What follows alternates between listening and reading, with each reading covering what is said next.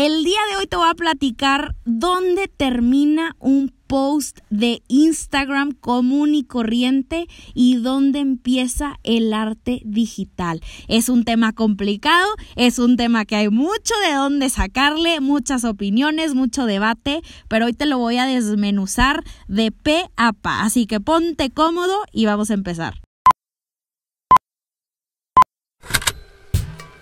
Con Hablemos Arte vamos a hacer que hablar de arte sea algo común, aunque no sea nada común y que sea de todos, no solamente el experto.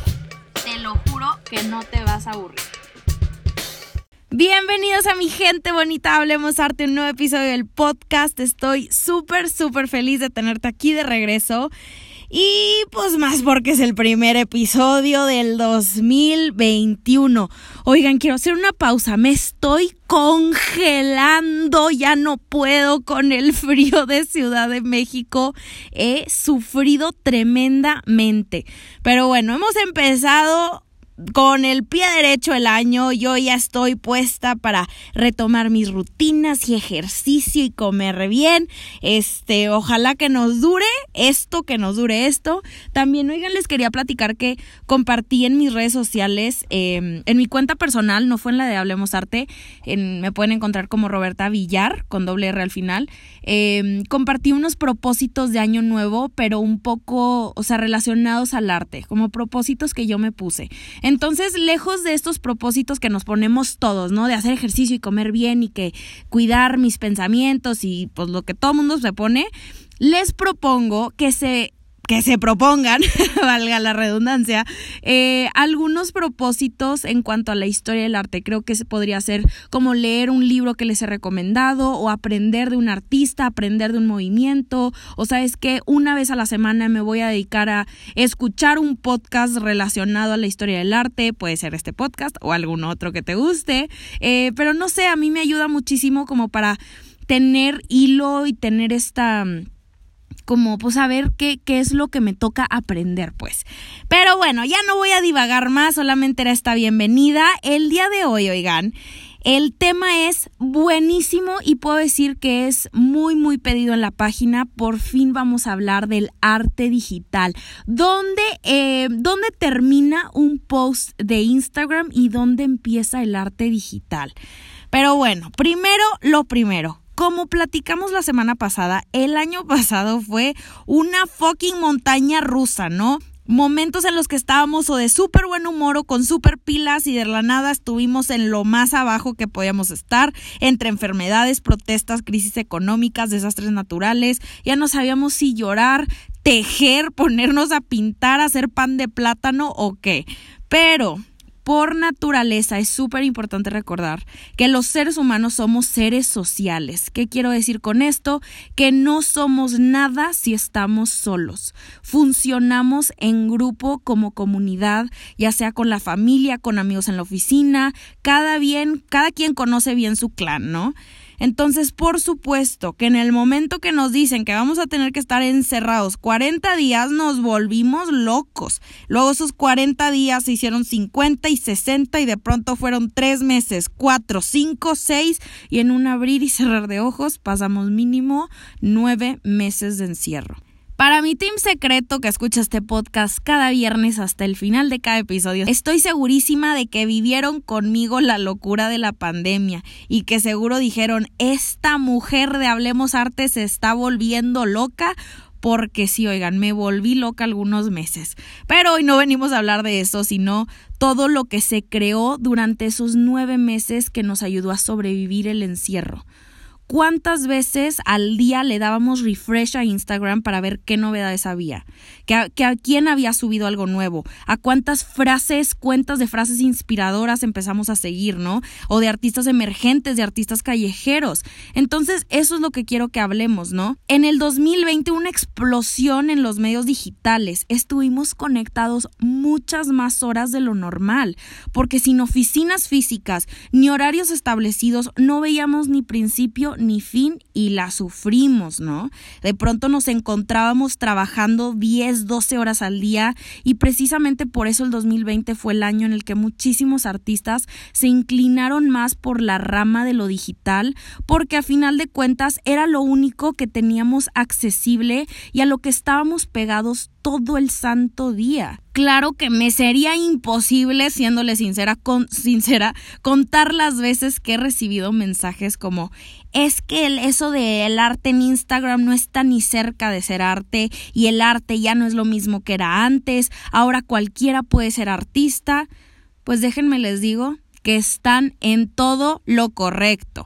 Definitivamente el arte ya no es lo mismo que era antes, pero recordemos que el arte es un manifiesto de lo que se está viviendo.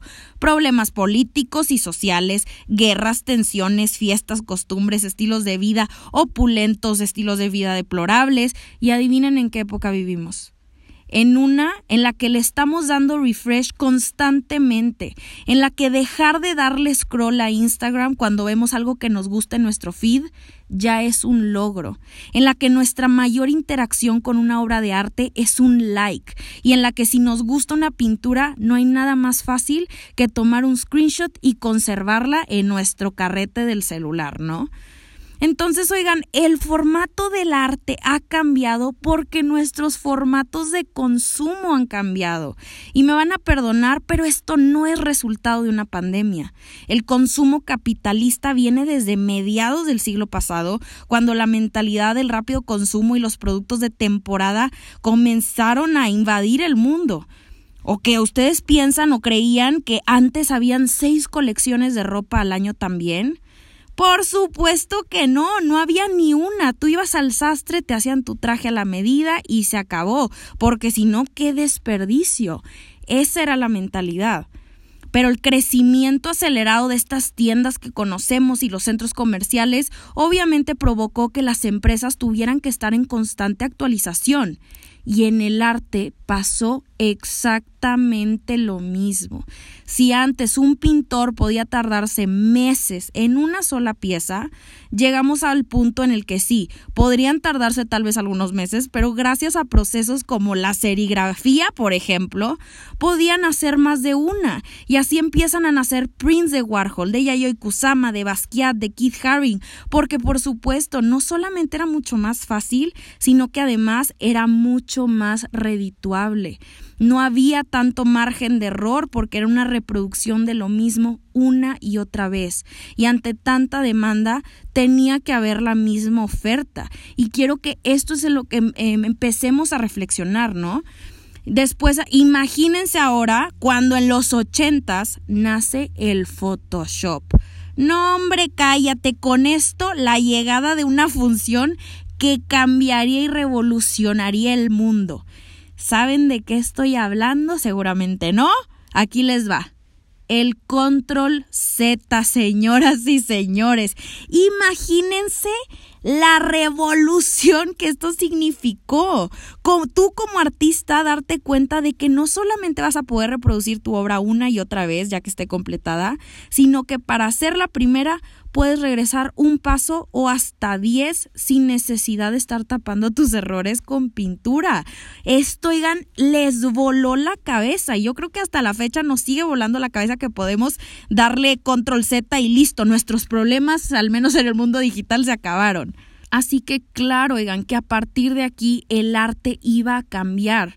Más herramientas significaban una producción muchísimo más rápida y una producción más rápida significa más piezas todo el tiempo. Y a esto nos fuimos acostumbrando poco a poco. El arte como antes lo conocíamos se fue haciendo cada vez menos, porque el chiste era vender y lo que vendía más era lo más atractivo a primera vista. De pronto el mensaje cambia a ser mucho más directo, mucho más obvio para que atrapara nuestra atención dentro de un mar infinito de opciones que tenemos a la mano. El arte dejó de ser complejo técnicamente para convertirse en algo que fuera para todos. Así que antes de que me vayan a decir, Roberta, es que yo sigo pensando que eso no es arte, Ok, es válido, pero entonces ni Warhol, ni Haring, ni Yayoi hacen arte tampoco.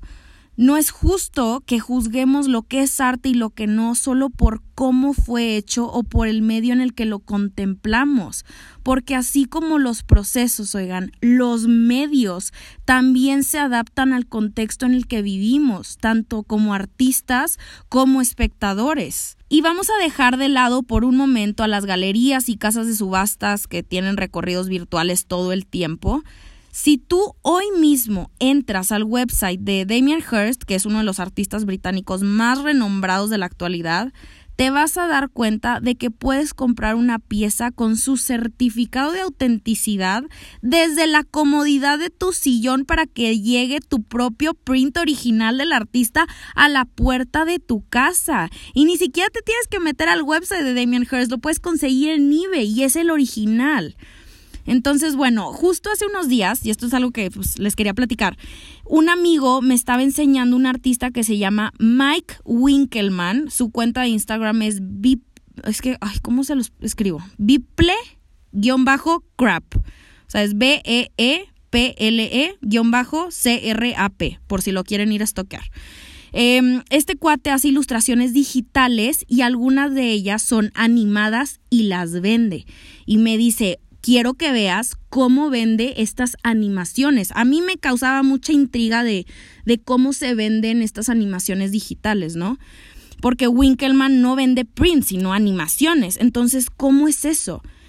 Y aquí les va el proceso. Básicamente tú compras una obra de este artista y te llega un marco de acrílico con una pantalla interior que reproduce en loop, o sea, una y otra vez, la obra de Winkelmann con su certificado de autenticidad, con el número de serie, su firma atrás viene y todo.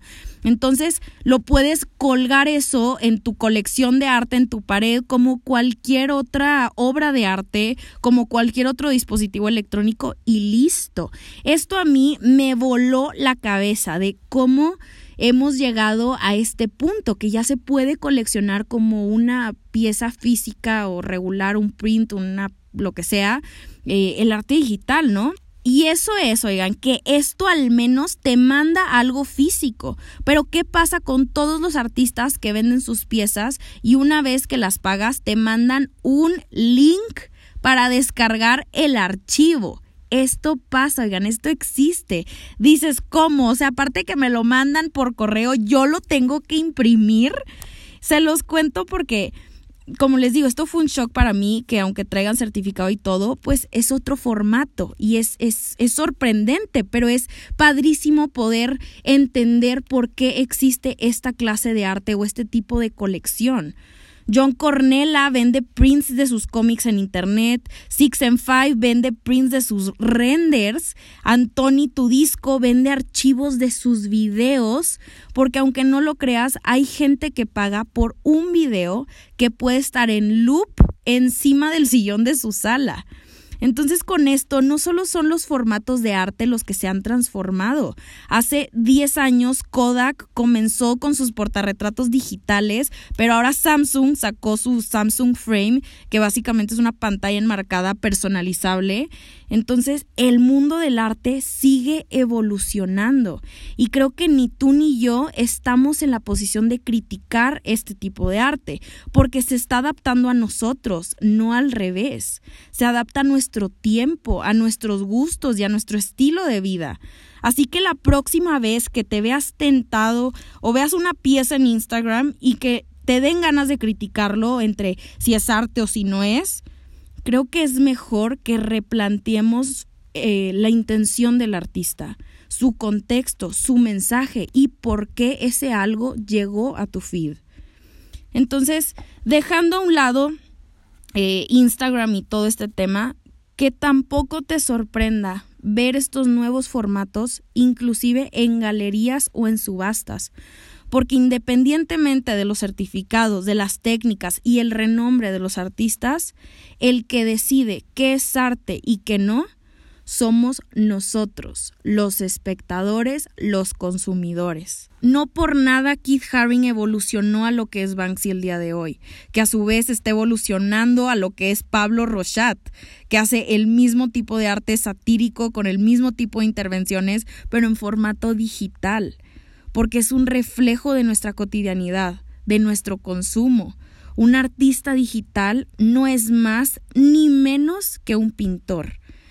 Entonces quiero que eso te lleves el día de hoy, que replanteemos las maneras en que decimos que es arte y que no, y que veamos Instagram y sepamos apreciar artistas nuevos, artistas que se están adaptando a este contexto en el que vivimos. No podemos esperar que el arte sea técnico y detallista y que wow, su maestría para ver la perspectiva y profundidad cuando nosotros ni siquiera nos tomamos el tiempo en admirar esas clases de obras. Y si las vemos en nuestro feed de Instagram o en Facebook o en Google, yo no sé, como quiera, nos, nos, nuestra capacidad como de, de poner atención o nos dura dos segundos. Lo ves, dices, ay, qué bonito, listo, el que sigue porque así estamos hechos ahorita. Al menos estoy generalizando. Yo sé que hay mucha gente que puede apreciar arte por más de dos minutos, pero los artistas también están buscando hacer dinero. Entonces démosle chance. Creo que nos debemos abrir más a estos formatos, a estas maneras de crear, de consumir. Veamos el mundo en el que vivimos y no juzguemos a los que están tratando de adaptarse a él. Creo que no hay mejor manera de empezar el año que dejar ya atrás todo lo que fue y abrir la puerta a todo lo que viene. Estar dispuestos a conocer estos nuevos formatos y no juzgarlos antes de tiempo. Así que hoy yo te quiero invitar a observar, a estudiar, a conocer, a sentir y a comprender. Ponernos en los zapatos de estas personas que crean entonces, eso es todo por el día de hoy, mi gente bonita, hablemos arte, mi team secreto que se queda hasta el final de cada episodio. Muchísimas, muchísimas gracias por llegar hasta esta parte del episodio. Espero que me compartas tu opinión en mi publicación de Instagram, que se las voy a estar subiendo. Ahí la pueden encontrar. Me encuentran como arroba hablemos arte en Instagram, por cierto. Este también si les gusta este, esta, este, esta clase de episodios, les gustaría algún tema relacionado con el arte digital o algún artista en específico, háganmelo saber. Ya saben que yo soy todo oídos y trato de siempre escuchar lo que tienen que decir para que pues el podcast y el contenido Hablemos Arte sea lo que estén buscando. Eh, ayúdenme a compartir este episodio si les gustó y listo. Eso es todo por el día de hoy. Les mando un abrazo gigante y ya saben que como siempre Hablemos Arte la próxima semana.